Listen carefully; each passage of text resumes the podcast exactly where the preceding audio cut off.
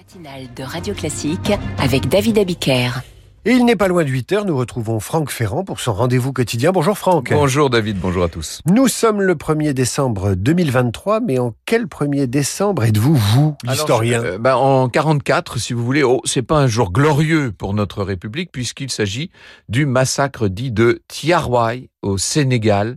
Si vous me le permettez, je vais revenir euh, quelques semaines plus tôt. On était en novembre 45, le 4 euh, plus exactement.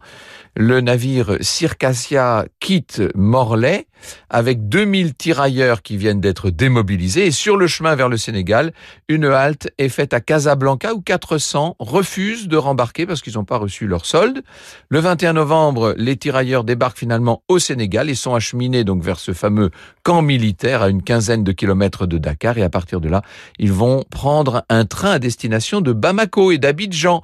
Seulement, ils refusent de nouveau de partir parce que euh, les fameux soldes n'ont pas été versés. Et le drame se noue ce jour-là. Oui, malheureusement, le 1er décembre, à l'aube, les soldats français pénètrent dans le camp.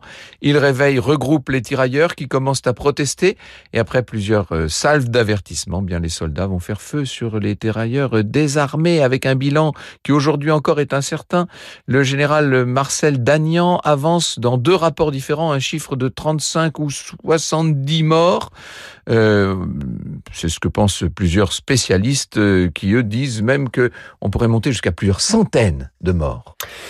Franck Ferrand, tous les jours vers 8 euh, heures sur Radio Classique, et on le retrouve évidemment, Franck, euh, après 9 heures pour Franck Ferrand raconte. À tout à, l'heure.